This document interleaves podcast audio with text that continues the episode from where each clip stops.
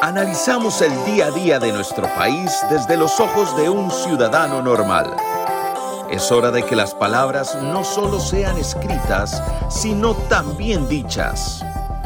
Vamos a ponerle audio a los tweets en Un Traguito con Fede. Estamos. Salud. Estamos en vivo. Ya. No me pasé más en la transmisión. No.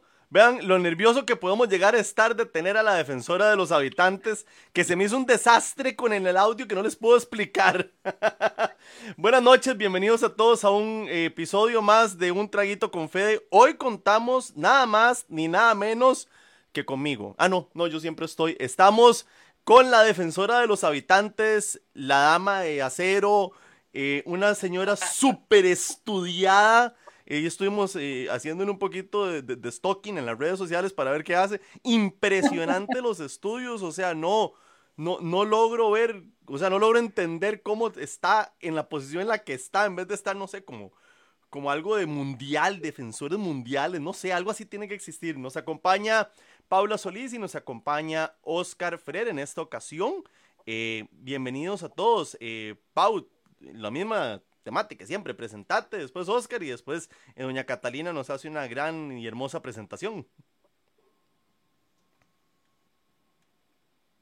hacer en, en Twitter. Em, bueno, ya, ya me conocen, este, yo soy fiel admiradora de, y seguidora de doña Catalina Crespo, entonces para mí es un honor tenerla acá y este, estoy muy honrada de, tener la oportunidad de, hablar un ratito con, ella y, conocer más a fondo cómo llegó tan alto y para ver si podemos seguir los pasos de ella.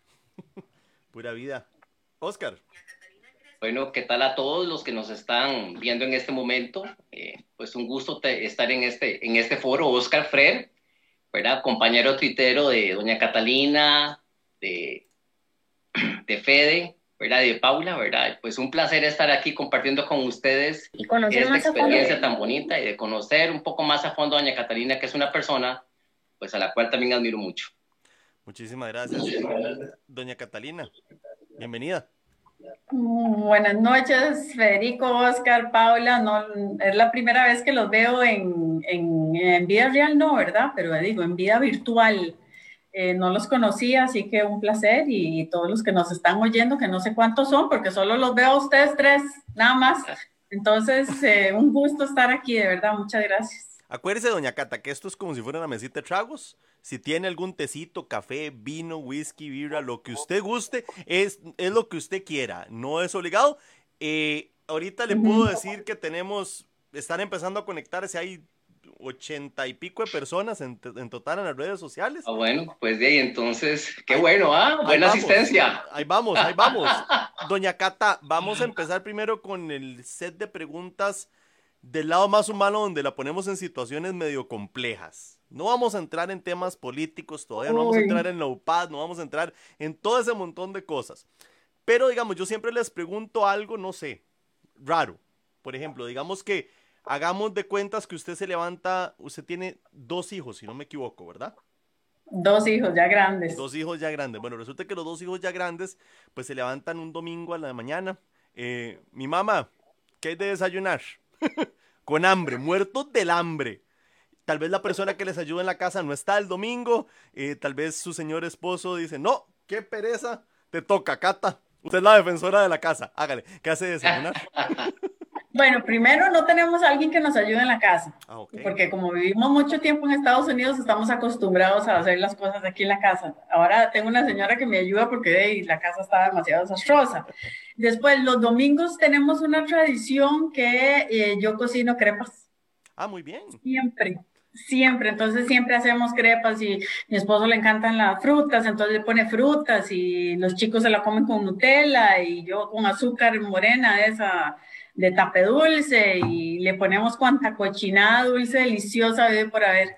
Así que eso es, ese es, el día de los gordos, ese es el día de los gordos, dele, dele, se nada más dele. Exactamente. Así que siempre eso es como una tradición de nosotros. Buenísimo. Pau, vos tu pregunta. Bueno, iba dirigido más o menos también a los chiquillos, porque los, yo tengo dos hermanos varones y son terribles. Fueron terribles. Doña Cata, ¿cómo se le, se le portan los dos angelitos suyos? miras que se porta muy bien. Uno se anda por aquí, que me está viendo, entonces no puedo decir mucho. Lorenzo está ahí. Eh, que son chiquillos muy buenos, gracias a Dios. Lorenzo chiquitillo era más terrible, el que se acaba de ir. Eh, sí, era, era el que se le robaba la merienda a los chiquillos de, de la escuela y yo, ay Dios mío, pero creció, vieras que es un súper buen ser humano y un, no sé, como un hombre de buen corazón. Eh, y el de 14, Lorenzo tiene 24, 23, va a cumplir 24, y el de 15, que acaba de cumplir 15, que ya me pasó por un montón, es súper tranquilo y todo, ¿verdad? Así tranquilillo, se, se parece más a, a mi esposo. El, de, los dos son, son sencillos como buena nota, tranquilos, cero estrés, son como buen corazón, espero yo, y que sigan así, ¿verdad? Oscar, vos. Doña Catalina, ¿cómo ha sido equilibrar la vida familiar con este puesto que usted ostenta ahora? Vieras que eh, es difícil, eh, y no solo en este puesto, yo antes venía del Banco Mundial también y tenía, de, eran unos horarios de locos, uh -huh. eh, igual que aquí. yo, pues, yo creo que el secreto es tener una buena pareja y tener una sí, comunicación digamos, eh, de la familia, muy, como muy abierto. A veces yo les digo, chicos, vean, estoy un poco estresada, si me ven con cara loca, no lo tomen personal o no se agüeven si no les voy a poner atención esta semana porque estoy yendo a la asamblea, porque todo eso, porque estoy preocupada, porque me da la panza. Y esa comunicación creo que ha servido mucho. Y para las mujeres, digamos, algo que yo siempre he estudiado mucho son mujeres, digamos, que han, han sido, digamos, han, han perseguido su, su, profesión y todo. Y yo creo que uno de los secretos más importantes es tener una buena pareja donde haya de verdad igualdad. Aquí lo, mi esposo y yo cocinamos, él cocina mucho más rico que yo, los dos lavamos ropa, los, aquí hacemos todo de verdad. Bueno, en realidad últimamente él, él estaba ayudando más. Doña Catalina, usted acaba de mencionar, uno de sus hijos tiene 23 años, el, ojo, el otro tiene 15. Sí. Ah, bueno, ya, está, ya están grandes, por así decirlo, ya sí, ellos comprenden ya, ya, bastante. Hombres. Sí, sí, sí, sí, sí, ya incluso el de 15 años, pues es un adolescente el cual se le puede hablar claramente en cuanto al cargo que ostenta la mamá, la situación que sí, tiene la mamá, el trabajo que tiene la mamá, ¿verdad? Y sí. se puede entender muy bien. Otra cosa sería que fueran niños muy pequeños, digamos, de, de edad escolar, ¿verdad? Me imagino que se manejaría distinto. De ahí, eh, eh, yo terminé mi doctorado, eh, o hice mi doctorado embarazo, bueno, hice mi maestría eh, embarazada del grande y salía a darle de mamar en clases y alguien me acompañaba, salía, entraba, eh, así fue con el grande. Con el chiquitillo hice el doctorado en medio de, y lo tuve a él, doctorado, dura, eh, duraba seis años el programa y en esos de, cuatro años estuvo él en esos seis. Entonces uno como, como mamá se acostumbra a hacer un montón de cosas. Claro, pero realmente sí. tener una buena pareja que de verdad las cosas se, se compartan, para mí es, es el secreto de, de, de, muchas cosas. Doña Catalina, ¿cómo se tomó el de 15? Me parece que más relajado porque tal vez considero que no estaba entendiendo mucho la situación tormentosa por la cual usted acaba de pasar, porque hay que decirlo, ¿Cómo le dieron? ¡Qué impresionante! O sea, yo nunca había visto. Es algo impresionante y yo sí lo digo abiertamente. Todavía hoy la diputada Paola Vega sigue en una campaña de desprestigio que es evidente que no lo va a lograr. Pero ella va a continuar y me imagino que los próximos dos años que nos quedan tristemente va a continuar en eso. El de 23 años me parece que ya más maduro ¿qué le decía cuando se llegaba a la casa? Es que yo no me puedo imaginar el tormento de tener todo ese problema encima y aún así mantenerse, pero impecable. ¿Qué, qué, qué pasaba? ¿Cuál es el secreto? Cuéntenos cómo ser como usted. Bueno, primero uno no terminaba impecable, uno, digamos, uno tiene una cara de afuera, ¿verdad? Y trata de ser lo más ecuánime posible, pero hay momentos donde yo creo que todos somos vulnerables, hombres y claro, mujeres. Claro. Y ahí es cuando, digamos, para mí es mi casa, mi casa y mi, mi familia. Eh, entonces yo a veces llegaba a la casa y yo con cara de tristeza, yo, pero ¿cómo es posible que esto esté pasando? Eh, entonces, de, mi, mi, hijo, de los dos, el chiquitillo nada más me abrazaba, mami, todo bien, mami, muy bien, mami. Y el otro, así más grande, me decía, ma, primero me decía, qué barbaridad, qué terrible es. Y después, me, después era como, ma, usted sí es valienta, usted sí es valienta, ma. usted sí, mi amor, muchas gracias. Doña Catalina, una pregunta. Eh, no, al fin y al cabo sigue siendo ser humano, ¿verdad? Sí, claro. El hecho, doña Catalina, de haber vivido en los Estados Unidos, de haber ostentado el puesto que usted sentó, me imagino que a usted le enseñó a ser una persona muy fuerte, ¿verdad? A enfrentar distintas situaciones con muchos tipos de personas, ¿verdad? ¿Cómo, ¿Cómo fue la experiencia allá en Estados Unidos y cómo le ayudó para enfrentar la situación que usted vivió ahora? Yo creo que, digamos, de las cosas más valiosas de, de, de, poder tener la oportunidad de trabajar y estudiar en otros países es saber que, que, la forma de vivir de uno aquí, que no es la única, y, y hay otras formas de hacer las cosas. Y por cierto, hoy estaba hablando con alguien de eso, que la oportunidad de estar afuera lo hace a uno ver las mejores cosas de los lugares donde uno esté y las mejores cosas de uno de aquí de Costa Rica. Entonces, cuando uno vuelve a Costa Rica, uno trae primero la base de uno tico, ¿verdad? Esa solidaridad que a veces no crean, en Estados Unidos esa solidaridad que hay. Ah, no, no, no, es diferente. Sí, muy distinto. O sea, tienen muchas cosas muy buenas los, los, gringos, pero, pero esa solidaridad tica, entonces uno agarra todo lo lindo y lo bueno que es ser tico y hay muchas cosas muy lindas y, y muy buenas de, de, digamos, la cultura gringa o que trabajé con muchos europeos y con muchos africanos.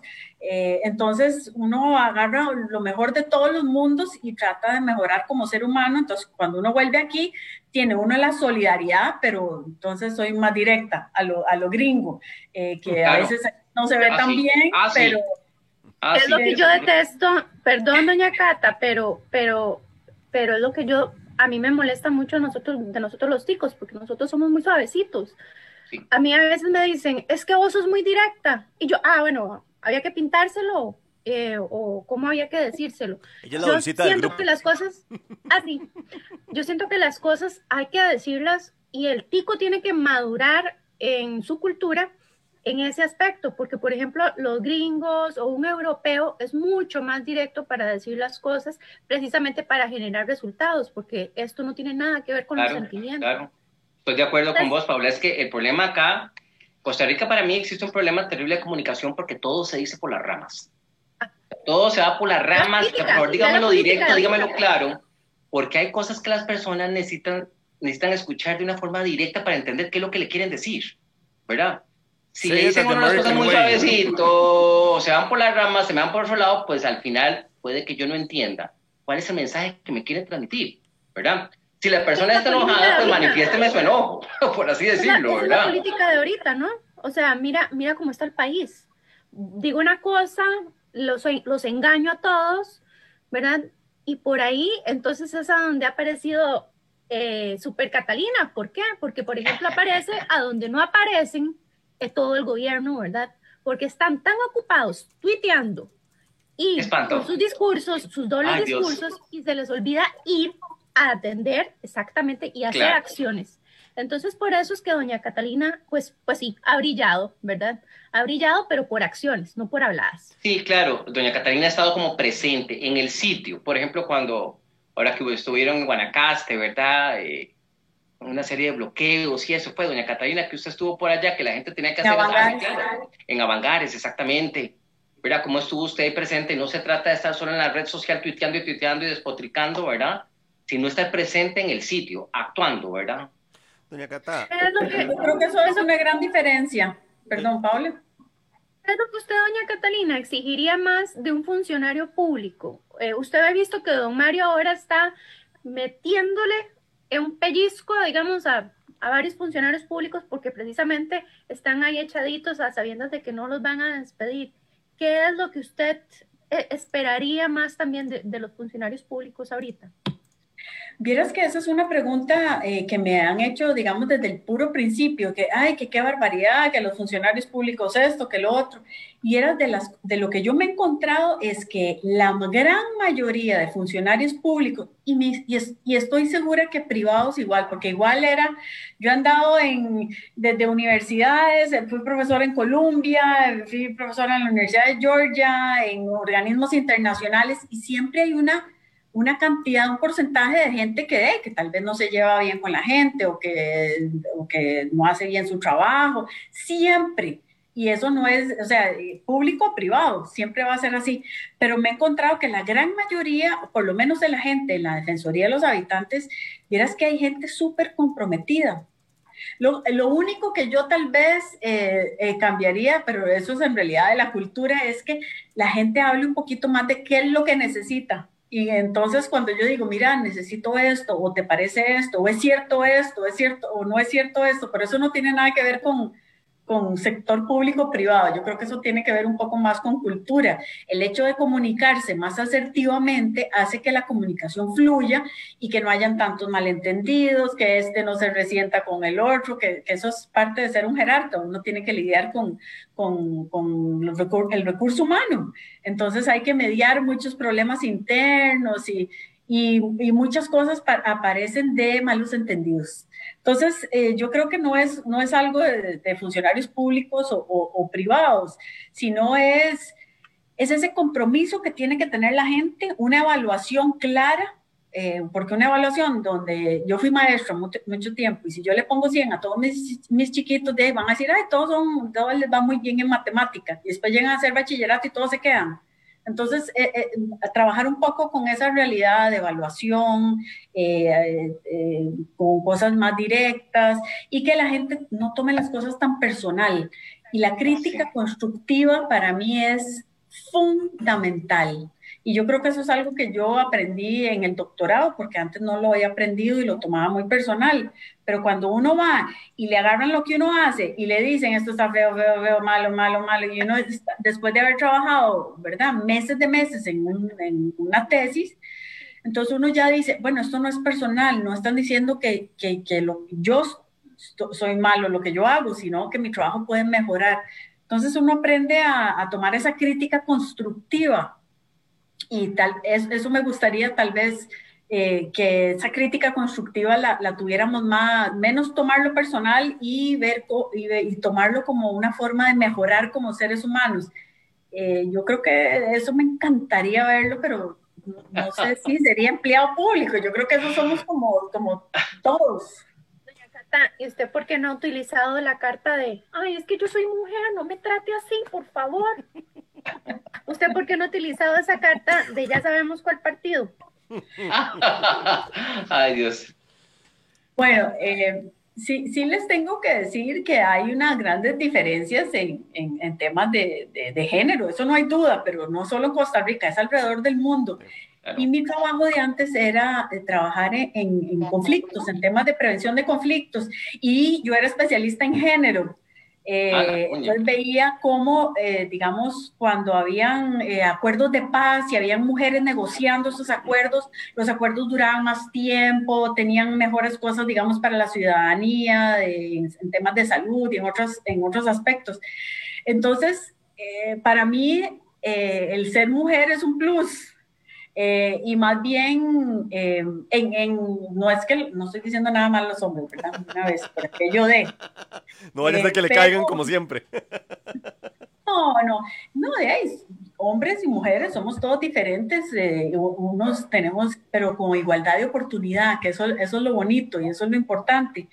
entonces, de, yo lo veo como un reto, las mujeres muchas veces sí estamos acostumbradas a que, tenemos que trabajar más duro para enseñar que somos muy buenas eh, y eso no es nada nuevo, pero como yo ya sé que así es, así, así, así es, entonces no, no lo tomo personal y no digo, ay, es que yo por ser, no, yo por ser mujer tengo que hacer las cosas tengo que demostrar que, uno es inteligente y tiene que demostrar un montón de cosas que, que yo ya demostré. Entonces, Doña Catalina, me imagino que el hecho de que usted haya aprendido, bueno, probablemente también lo era desde antes, pero en los Estados Unidos, aprender a ser tan directo, ¿eso le ha favorecido a la gestión suya aquí en Costa Rica? Más o menos. Más o menos. Ok, volvemos al mismo punto de que todo es como por las ramas, de que no se puede decir muy fuerte, que tiene que ser suavecito. Más o menos por allá la historia. Yo generalmente digo las cosas, yo no las digo muy fuertes, yo generalmente soy muy asertiva y digo las cosas así. No soy muy yo, equilibrada, doña Catalina. Ni malcriada, ni nada. Eh, más bien, mi hermanilla decía que yo soy la que más miedo le daba porque yo le decía, pero qué raro, ¿por qué? Si yo, yo entre más enojada estoy, más tranquila estoy. Y me dice, por eso. Son los más ah, peligrosos, esos son los más peligrosos. Doña Cata, cuando usted estuvo aquí en Estados Unidos, bueno, yo he visto, yo en, en mi trabajo, por lo general, siempre trabajo con mujeres. Eh, los project managers, los mejores son mujeres. Por la organización que tienen, eso no hay quite. Pero la parte técnica, obviamente, pues de siempre hay como una combinación muy interesante. Me pasaba mucho con mi ex jefa que íbamos a reuniones y se dirigían a mí y no a ella. Ah, sí. Y, más de una ocasión sí tuve que plantarme y decirle, she's talking to you, not me. Sí, a mí todavía me pasa eso. Me llamó mucho la atención. Aún como defensora. No. Sí, claro. Doña Catalina, y cuénteme, ahorita que estamos con este problema de los bloqueos, de este desastre, ¿qué desmadre se nos armó? Parece como que se salió de las manos. ¿Usted vio el video hoy de Repretel donde tienen que mostrar una carta para que le den permiso a alguien para pasar al hospital? No, ese no la vi. Se lo voy a ah, pasar luego para que lo vea. E, está el periodista, viene a, uno de los bloqueos y le dice, José, José, ella trae una carta para ir al hospital a una cita de niño, muéstresela, muéstresela. Ah, sí, sí, sí, tiene razón, sí, vamos a dejar pasar. Di, pero ¿qué pasó? ¿En qué momento caímos en esto? Doña Catalina, ¿a dónde vamos a parar? Pero es que eh, es interesante porque a veces la gente piensa que esto de pronto apareció hace un año o hace dos años. No, en realidad esto se viene pasando en Costa Rica desde hace un montón de tiempo. Yo diría más o menos como hace 10 años. Como hace 10, bueno, como yo trabajaba en temas de prevención de conflictos, de guerra, desde hace rato vengo monitoreando a Costa Rica y esas fueron las razones que yo dije, me voy para Costa Rica porque estoy trabajando para países de África y, y mi país me necesita. Eh, y bueno, y esta fue mi forma de, aportar. Eh, vieras que una de las cosas, cuando uno ya empieza a ver que el tejido de la sociedad empieza como a, a, a, tener complicaciones, es, digamos, que la institucionalidad pierde esa, esa credibilidad. Y esa credibilidad en las instituciones, si ustedes ven, hace como 10 años empezamos poco a poco como, bueno, el Poder Judicial esto, ah, bueno, es que eh, la IA esto, bueno, es que la, Defensoría, es que la Defensoría esto. Entonces, eh, una sociedad fuerte, democrática, tiene instituciones fuertes donde la gente cree en esas instituciones. En realidad aquí vemos que de las pocas instituciones que todavía tienen esa credibilidad, por ejemplo, la caja. Aun cuando la gente dice, me tengo que esperar un montón de tiempo, pero la gente cree en la caja. Pero las demás han perdido mucho. Eso ya es un problema.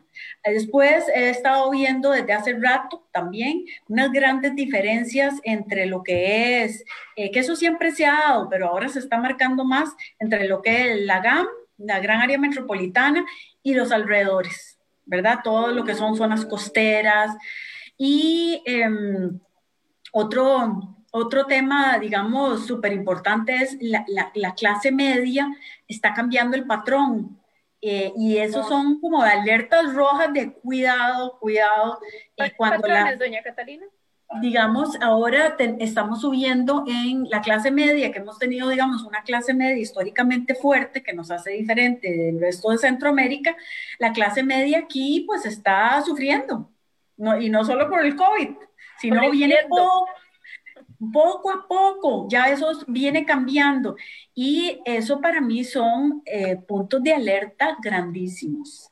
Eh, entonces, eh, ya, a mí vieras que eso me está preocupando mucho y esto es un reflejo de, de muchas de las cosas que se vienen atrayendo, que no se hacen nada año tras año no se hace nada de esto, no se hace nada de esto, y ya la gente llega un momento en que lo que, lo que estamos viendo no es la frustración del COVID, es la frustración de todo, de, años de atrás, más el COVID y, ese sentido de, ¿sabes qué es lo que siento? A veces cuando yo hablo con la gente, especialmente la gente afuera de San José, hay un sentimiento como de desesperanza.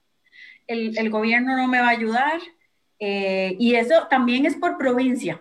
Eso también lo he visto en diferentes de poner un comentario en YouTube. Lo ponen diferente. 82 cantones, 82 realidades distintas. Exactamente. Vieras que eh, uno ve aquí el, el AGAM, uno va a un barrio aquí o a un cantón aquí, pero usted va a la, a, la zona sur-sur, que son de los niveles de pobreza más altos, uno dice, estoy en, en otra Costa Rica. Y se nos ha olvidado que aquí hay varias Costa Ricas diferentes, depende de donde estemos, y en un paísito de este tamaño. ¿verdad? Entonces, eh, eh, de ahí el desempleo eh, juvenil o de gente joven es muy diferente en Limón, Punta Arenas, que es en San, que en San José. Entonces, no sé, yo creo que por ahí andamos un poco, hay que pensar.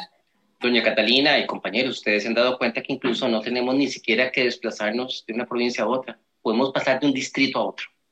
Y vemos las diferencias tremendas. O sea, una cosa es Mata Redonda, es alrededor de la sabana, y estamos a la par de Pavas, a la par de Uruca.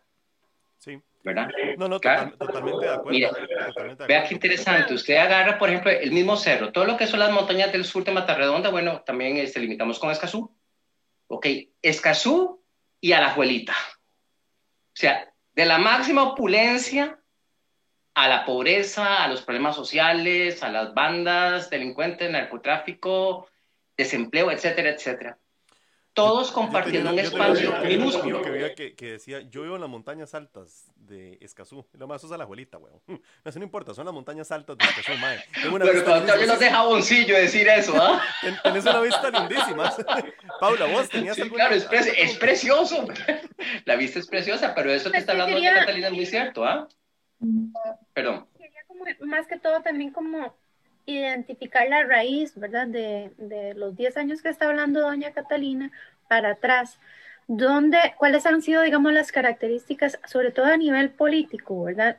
Yo, desde mi perspectiva, lo que puedo identificar es que han habido un, este, un fanatismo a las ideologías casi, eh, pues muy enseguecedor, ¿verdad?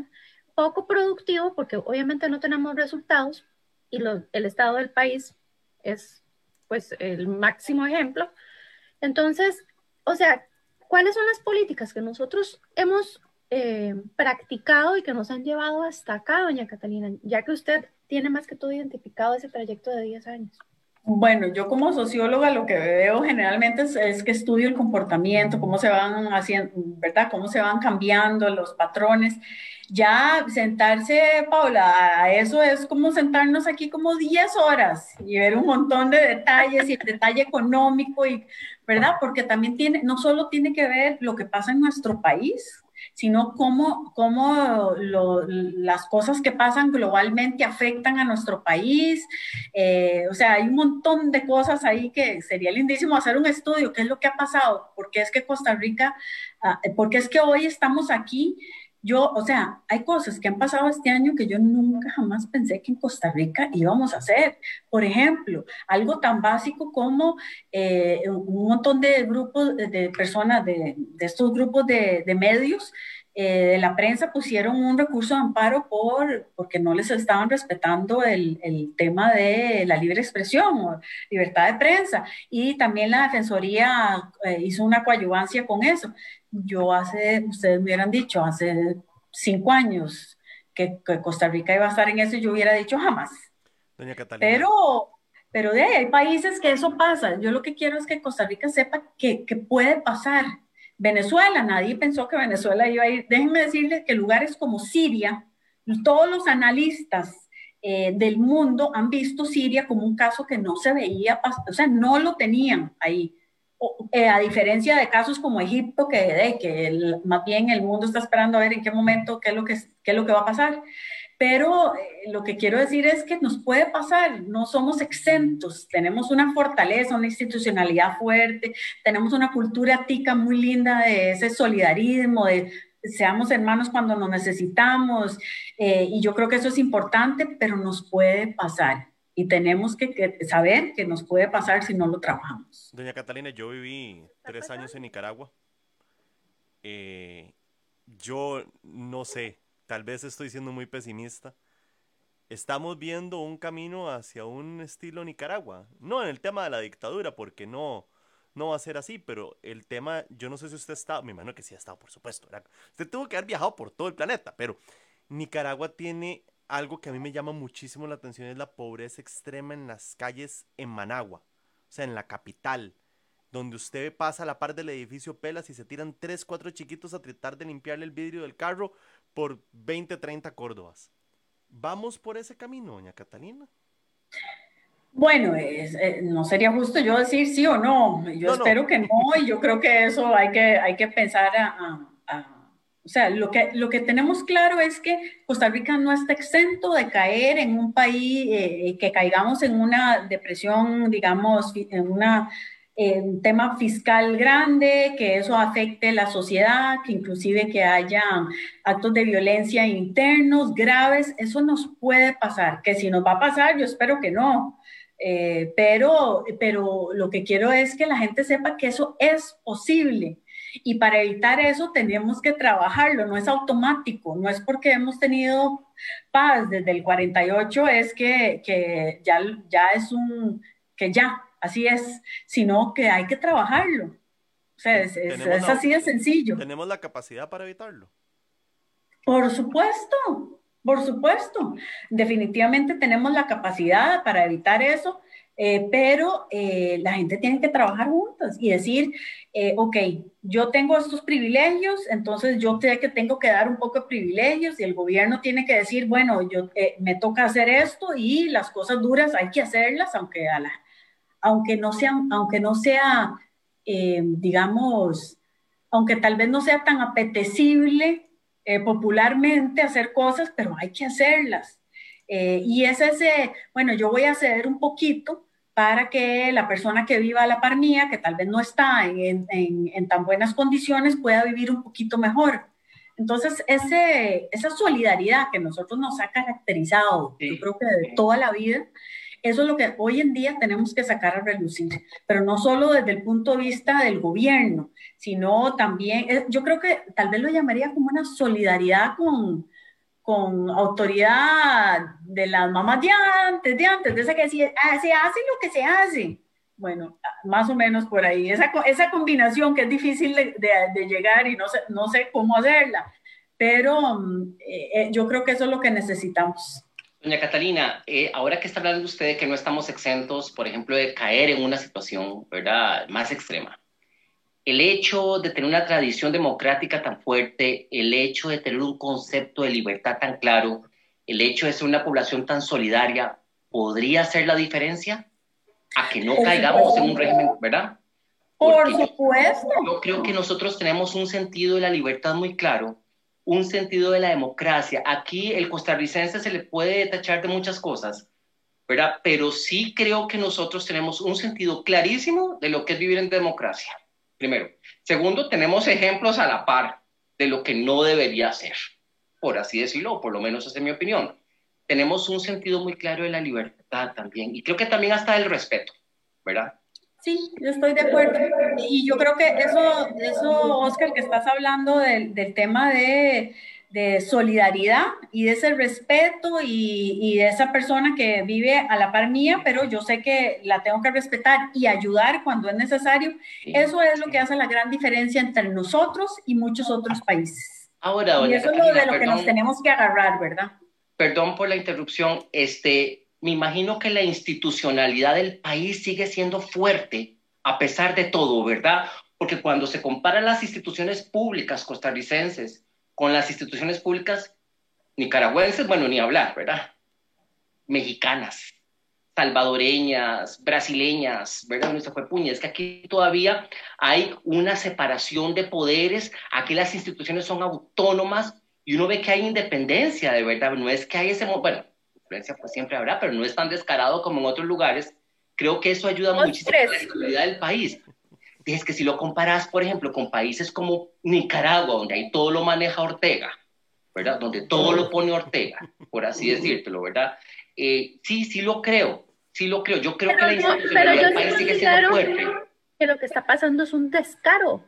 Vean y, voy a tocar temas un poquito sensibles. Voy a tomar el, ejemplo de Randall Rivera ayer cuando dijo, bueno, Fiscalía aparezca. Bueno, Carlos Alvarado, aparezca. ¿A dónde está el Estado de Derecho? ¿Cuántos abogados hay aquí para que solo uno pusiera una denuncia hoy? Entonces, como dice doña Catalina, no, no solo, o sea, están todos los abogados del sector privado, que yo no sé dónde carajos están, y después están también la Fiscalía, Carlos Alvarado, que, que, lo siento, pero en estos momentos brillan por su ausencia. Bueno, sí. Entonces yo sí pongo mucha tela de duda. Doña Catalina, Estado de Derecho, en serio, ¿a dónde están los derechos?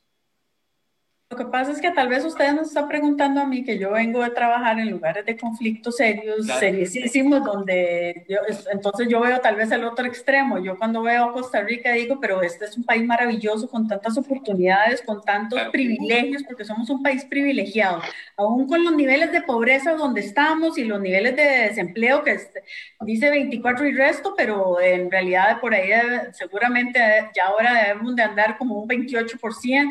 O sea, hay, hay hay muchas, muchas cosas donde tenemos que mejorar como país, pero em, yo lo, no sé, yo tal vez soy una, una eh, que siempre estoy viendo tal vez el lado positivo, porque he visto cosas tan feas que por, por, eso, por eso es que no quiero que Costa Rica termine ahí, porque yo, yo he visto a dónde se puede llegar y que cualquier país puede llegar a eso. Y como lo dije antes, ni Costa Rica está exento, pero también sé las, las ventajas y, y los privilegios como que tenemos como país, porque algo tan, tan básico como, que, como el clima.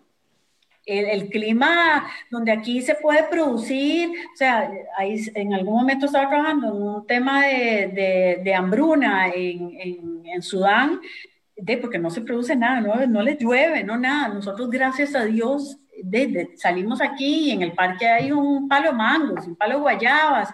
Entonces, es, eso, eso es un privilegio, pero no significa que hay que dejar las cosas de un lado. No significa que ya por, ya por eso tenemos el derecho de abusar de nuestro país o abusar de, digamos, de las condiciones donde estamos.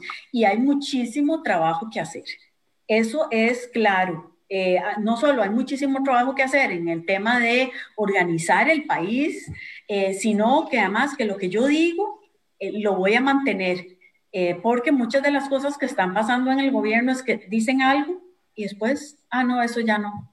Eh, eso no, o sea, su palabra, si usted da su palabra, entonces si no se puede, diga, pero no se vaya a una mesa a negociar algo que después le diga a los agricultores o le diga a los pescadores ah, o a los oreros, que es el caso de ahora, ah, no, eso ya no se puede hacer.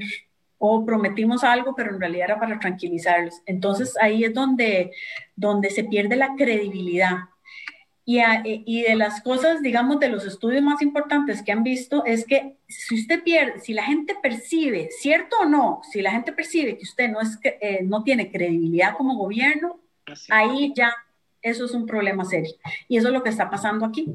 Y, eso, y ahí es donde yo digo como defensoría, eso me preocupa, porque no se trata de un partido político, no, aquí no estamos hablando de partidos políticos, estamos hablando de la democracia del país.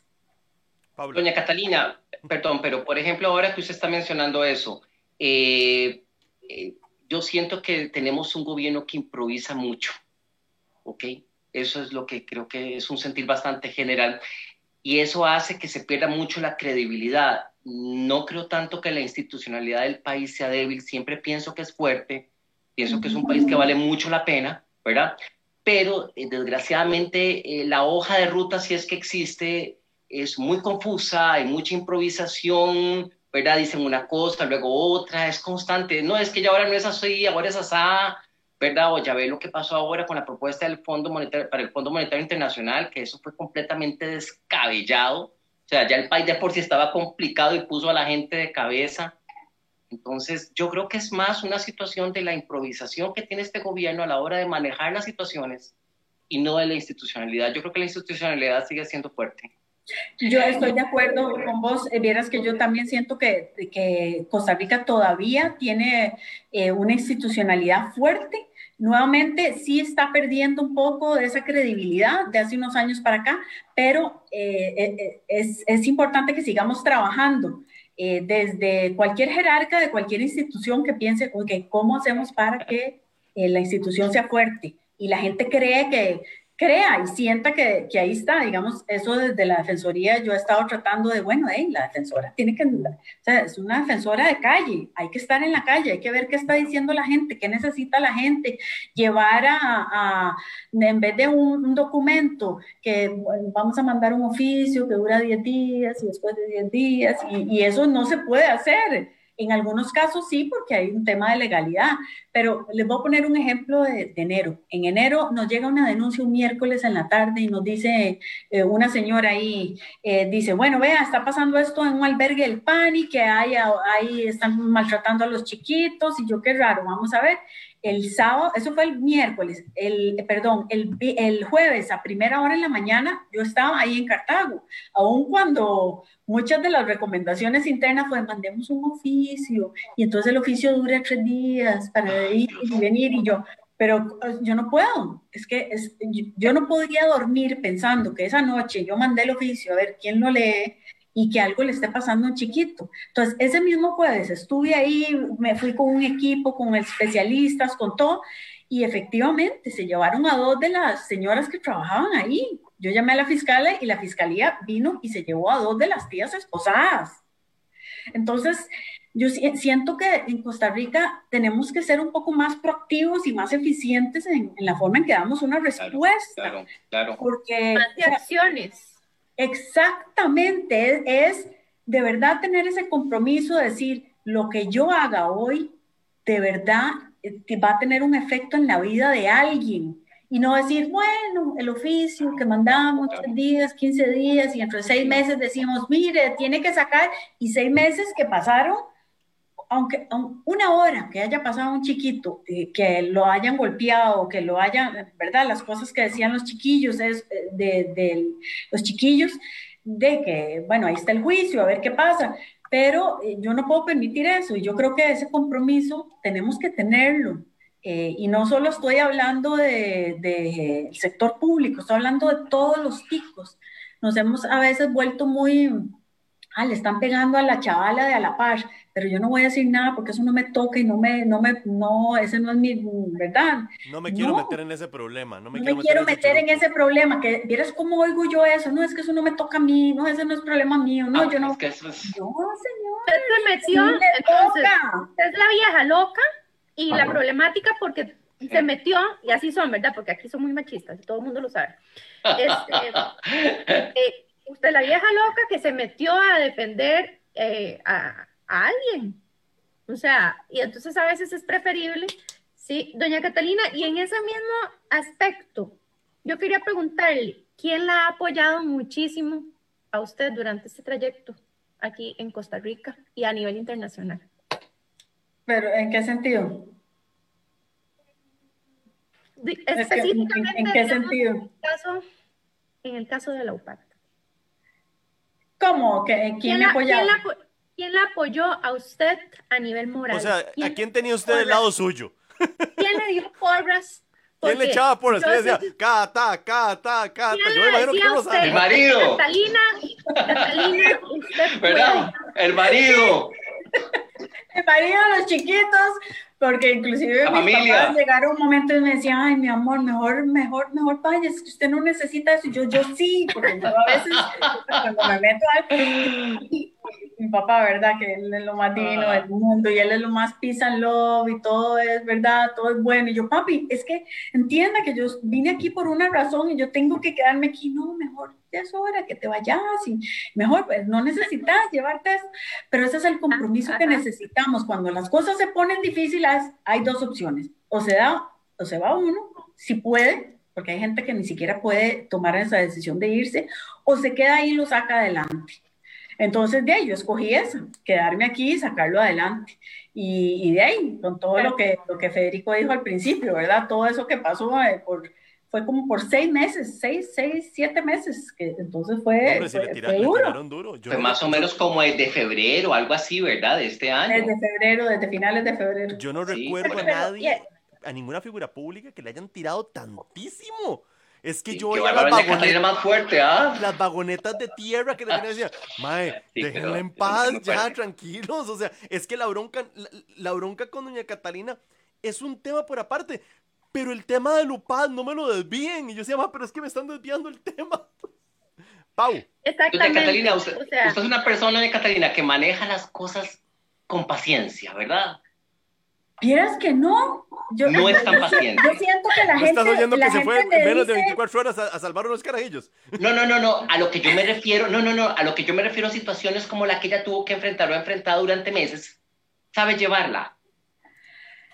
Eh, muchas gracias, porque si eso aparenta, muchas gracias. Yo, sí la, yo la, percibo usted, yo la percibo a usted como una persona ecuánime, paciente, equilibrada. Eh, eh, sí, es decir, que sabe encontrar dónde está la aguja en el pajar, dónde está la esencia del problema, ¿verdad? Y que sabe que, bueno, que va a ser atacada, que va a ser desprestigiada, que le, bueno, y todo lo que sucede a través de, ¿cómo se llama? Todo lo que vivimos, todo lo que usted vivió, mejor dicho, ¿verdad? y sabe separar las cosas. O sea, sabe que van a haber ataques personales, pero que tienen que enfocarse en un punto específico. Yo creo que a mí lo que me ayudó en todo ese proceso fue, ok, ¿qué es lo justo? Era un tema de justicia, era un tema de lo correcto, porque muchas cosas de las que se decían eran falsas y yo... Ay, sí. ¿Verdad? Entonces, por más que uno diga, no, eso es mentira, eso es mentira, eso no es cierto, eso...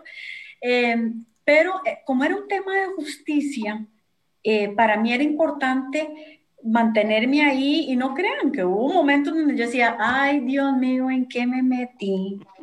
Eh, eh, y, no, y esa es la verdad, porque eh, de, todos somos seres humanos y a veces de, las cosas se ponen difíciles y uno se cuestiona muchas cosas, pero lo que yo tenía muy claro era que era un tema de justicia, que era lo correcto de hacer y que aun cuando la gente estaba, mucha gente, no todo el mundo, estaba diciendo un montón de cosas que no eran, no eran ciertas o que enredaban las cosas, para mí era el tema de, de la confidencialidad de la vida y de los datos de la gente y el, potencial uso que se le podía dar a esa información para mí era tan peligroso, tan alarmante, que yo dije, si yo, que soy la que, la que he estado ahí, digamos, sacando esto a, la luz pública, me voy, todo eso vuelve a quedar ahí calladito. ¿Y qué se va a hacer ¿Qué se va a hacer con eso? Entonces, exactamente era un tema así como de justicia y, que había que estar ahí. Algo que, que creo que no le hemos dicho, pero lo hemos medio dicho. Entonces voy a tomarme este, este ratito. Primero que todo, gracias, porque hay muchas personas detrás mío que son amigas, eh, compañeros que me han dicho, dígale, dígale que gracias, ¿verdad? Entonces, en Twitter había un gran movimiento a favor suyo porque usted es la que nos representa como pueblo. Somos el Cata Ahí está la defensa. Sí, estoy completamente de acuerdo, doña Catalina. Muchas gracias también de mi parte. Sí, sí, sí, una persona muy admirable. Importante. Sí. Siga adelante. Yo le preguntaba a usted porque usted tiene que tener un equipo atrás suyo de fortaleza, ¿verdad? Diciéndole, usted puede pero nosotros solo somos tres tuiteros, pero atrás de nosotros hay mucha gente que había que decirle a usted que su trabajo es valioso, que es diferente y que se tiene que seguir esa línea. Entonces, sí había que decírselo porque usted está en este momento eh, batallando varias cositas y usted tiene que seguir representándonos, doña, doña Catalina. O sea, estamos eh, muy agradecidos. Totalmente claros estamos. Doña Cata, ¿cómo hacemos como para que usted se lance para la presidencia? ¿Que hay, que, llenar un formulario? ¿Qué hacemos? Dígame, díganos para qué, porque digamos, alguien con su valor y con su decir las cosas straightforward como tienen que ser, llega la presidencia, bueno, primero van a desear que se vaya inmediatamente, eso es lo que van a desear. Pero yo creo que sí pasaría el cambio. Es que vieras que como usted mencionó hace un ratito, estas medias tintas, estas cosas que no nos dicen las cosas como tienen que ser, y como usted dice, yo personalmente, yo perdí la confianza en el gobierno completamente. Yo no sé qué es lo que pasa porque en la mañana me dicen una A y en la noche me dicen una B y me dicen que dijeron una C y uno, no, eso no fue lo que dijeron. Entonces, yo sí siento que, que estamos, por el lado gubernamental, estamos desamparados y ahorita solamente Catarina Crespo es la que está sacando la cara por el resto del país. Porque aunque usted no lo crea, aunque haya ese grupito de troles que la atacan. Eso, eso no es nada. Eso no es nada. Eh, y este otro grupito de diputados, pues bueno, ellos le quedan dos años, por dicha. A ustedes, pues, todavía le queda más tiempo, ¿no? No, yo, en mi, mi proceso son, en mi nombramiento son cuatro años y puede ser, eh, me puedo ser reelecta una vez. Ok, me imagino que va por la reelección, que no le quepa la menor duda. Ahí, ahí, veremos. Por ahora, en, este momento estoy concentrada a terminar de aquí a diciembre. Ya de aquí a diciembre hace uno otra vez tres meses o seis meses y después a uno va poco a poco porque a veces sí dice uno, veo aquí hasta 20 años diciendo, ay, qué montón. Doña Catalina, digamos, cuando si usted deseara aspirar para una reelección nuevamente en la Defensoría de los Habitantes, ¿cuándo es que tocaría? ¿En qué año? Eh, exactamente en diciembre dentro de dos años. Así que todavía falta mucho en el 2022 sería. Exacto, falta un montón de tiempo. Por ahora, en este momento hay que concentrarse en hacer el trabajo en el que estamos ahora, en sacar al país adelante desde el punto de vista del órgano de control, digamos, que, que, o de, que hace la Defensoría, que es lo que me toca a mí. Eh, y en esas estoy, tratando de hacer eh, muchas cosas, tratando de que la gente vuelva a tener la credibilidad por... Eh, por lo menos, no sé en las demás instituciones, que eso le tocará a los demás jerarcas, pero eh, desde el punto de vista de la Defensoría, que tengan la credibilidad y que sientan que si, si la gente va a la Defensoría para algo, la Defensoría le va a responder. Y si por ley no podemos hacer lo que, digamos, nos están pidiendo, la denuncia que nos está dando, entonces que eh, le demos un tipo de orientación, porque a veces lo que pasa es que la gente no sabe dónde ir, qué hacer, dónde se queja, dónde, eh, y la Defensoría puede hacer una gran ayuda en, en, ese sentido. Doña Catalina, cuando usted llega en la mañana a la oficina, ¿qué es lo primero que hace? ¿Se toma café, habla con, con Rosana, eh, revisa algo, usted no sé, se sienta, yo me imagino que se sienta y dice, tráigame la bronca más grande para verla, a ver cómo los ayudamos. No, vieras que, bueno, de, no, no sé, siempre llego a la, a la, oficina y no, no tomo café, no me gusta el café. Eh, mala tica en eso. Yo sé, qué terrible. Yo, tampoco tomo café, yo creo que es, es, es, mala costumbre de Estados Unidos, porque aquí lo que venden es una guachacha horrible. De, no, nunca me ha, nunca, nunca me, no sé, nunca me ha gustado el café. Y lo primero, no sé, yo llego a la oficina y empiezo a ver de qué hay, y saludo a Eli, que es la secretaria, y a la que está a la par, que son mis dos secretarias, y yo, chicas, ¿cómo están? Eh, y de, de, ahí así a trabajar de, de, sin parar. Pero trabajando bonito, es que tenemos un, tengo un equipo lindísimo, gracias a Dios, trabajamos como locos desquiciados, literalmente eh, pero, pero creemos en el trabajo y vieras que se ha unido mucha gente al, al, equipo, digamos, que yo estaba haciendo ya, digamos, en la Defensoría, se ha unido gente y, y no sé, he desarrollado un equipo un equipazo. Rosana, con la que usted estaba hablando, Federico, es una de las del equipazo, pero hay un equipazo de gente que vieras qué compromiso más lindo. Entonces dice, hey jefa, eh, vea, salió esto de, de, bueno, ahora con lo de los oreros, oye, hay que ver qué está haciendo el gobierno y si no, hay que decir que, que no están haciendo esto. Y yo, sí, perfecto, hagamos una lista y saquemos eso. Eh, entonces, entre todos no sé. Y eso, eso se siente, usted sabe que sí se, sí se transmite. Sí, o sea, sí, así. Sí lo transmite, sí claro, se lo transmite. No, no, no, sí se transmite. Se transmite que, que ya se puede, ah, no, entonces, si esta no, no funciona, vamos a la defensoría de una vez porque ahí sí responden. Entonces, bueno, qué dicha. Eso, eso me gusta, ¿verdad? Sí, sí existe ese sentimiento. Nos quedan cinco minutos. Vamos a empezar cerrando, eh, cada uno con una pregunta para Doña Cata. Eh, y vamos cerrando tal vez, porque van a ser las ocho y Doña Cata tiene que dormir porque seguro mañana la a meterse algún otro broncón horrible. eh, Oscar, si quieres empezar vos. Y Doña Catalina, ¿qué plan, eh, ¿Qué planes futuros hay en la eh, Defensoría de los Habitantes para poder lidiar con la crisis que estamos viviendo actualmente?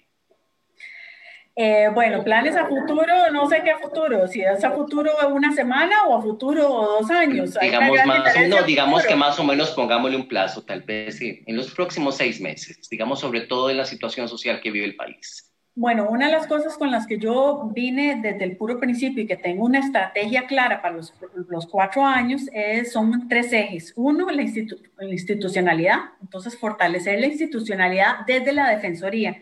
¿Qué quiero decir con eso? Por ejemplo, hemos estado trabajando con la caja y a la caja le decimos, bueno, vamos a ver listas de espera. Ahora, por supuesto que con el COVID ya todo eso, ¿verdad? Se acabó y hay que volver a empezar de cero. Pero ¿cómo hacemos para que la gente la atienda? Y a veces vieras que el estar encima y, y hay jerarcas que vieras que son muy comprometidos y comprometidas. el, ministerio, el ministro de Salud y el de la Caja, todo el año pasado nos reuníamos una vez al mes, todos los jerarcas. ¿Qué se está haciendo? ¿Qué no se va a hacer? Y la Defensoría después hacía un, análisis. Entonces, ese tema, digamos, de, fortalecer la institucionalidad y las, las, instituciones que más se quejan en la Defensoría, que son Caja, IMAS, PANI, eh, IMEP y, y municipalidades eh, después, el tema de exclusión y pobreza, entonces estamos eh, dándole un enfoque a eh, no, no dejar de lado la gran área metropolitana, pero hemos estado trabajando mucho en las afueras. Este año teníamos todo lo que era el programa Limón, bueno, el COVID cambió un poquito eso, pero eh, Limón, Punta Arenas, Guanacaste y las demás provincias, especialmente zonas costeras, que son de las zonas con pobreza más alta, em, entonces estamos trabajando mucho en las afueras.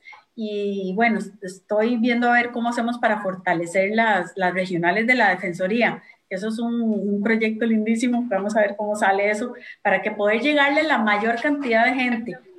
Eh, y, digamos, trabajando con poblaciones específicas más vulnerables, que son, eh, por ejemplo, temas de mujer, eh, empoderamiento económico y mujer, temas de adulto mayor, que el tema de adulto mayor y la población envejeciendo es un temazo en Costa Rica y nos va a afectar finanzas, nos va a afectar por todo lado.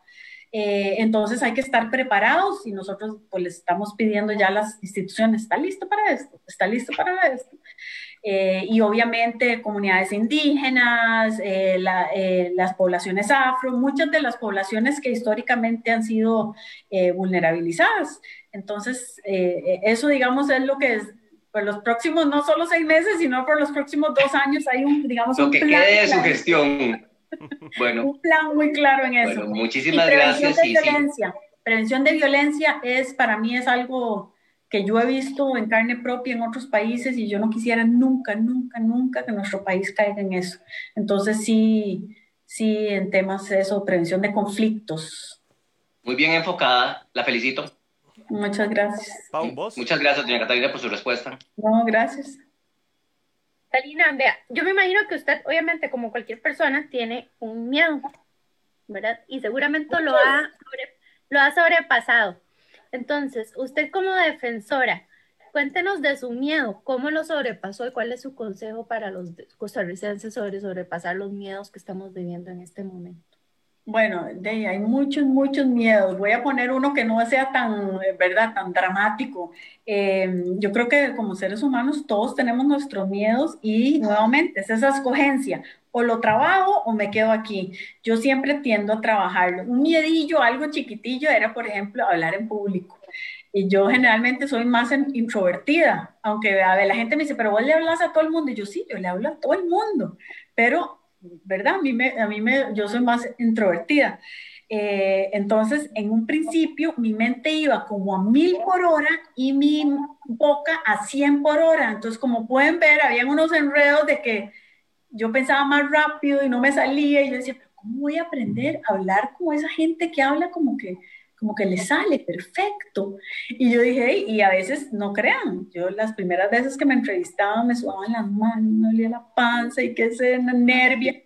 Y dije, bueno, hey, tengo dos opciones, o aprendo a lidiar con esto, y hay un montón de varas en YouTube y cosas que puede uno leer y aprender y uno mejorar como ser humano.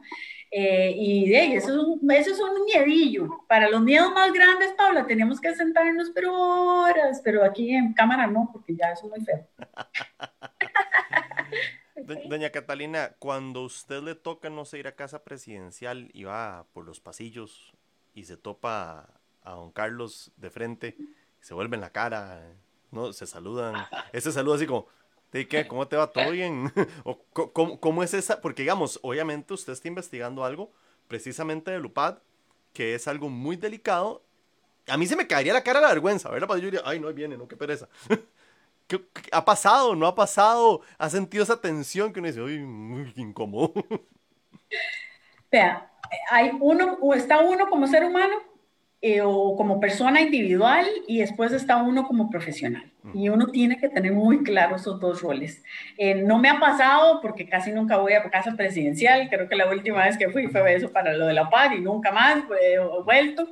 es que la tienen en la lista que no ingrese.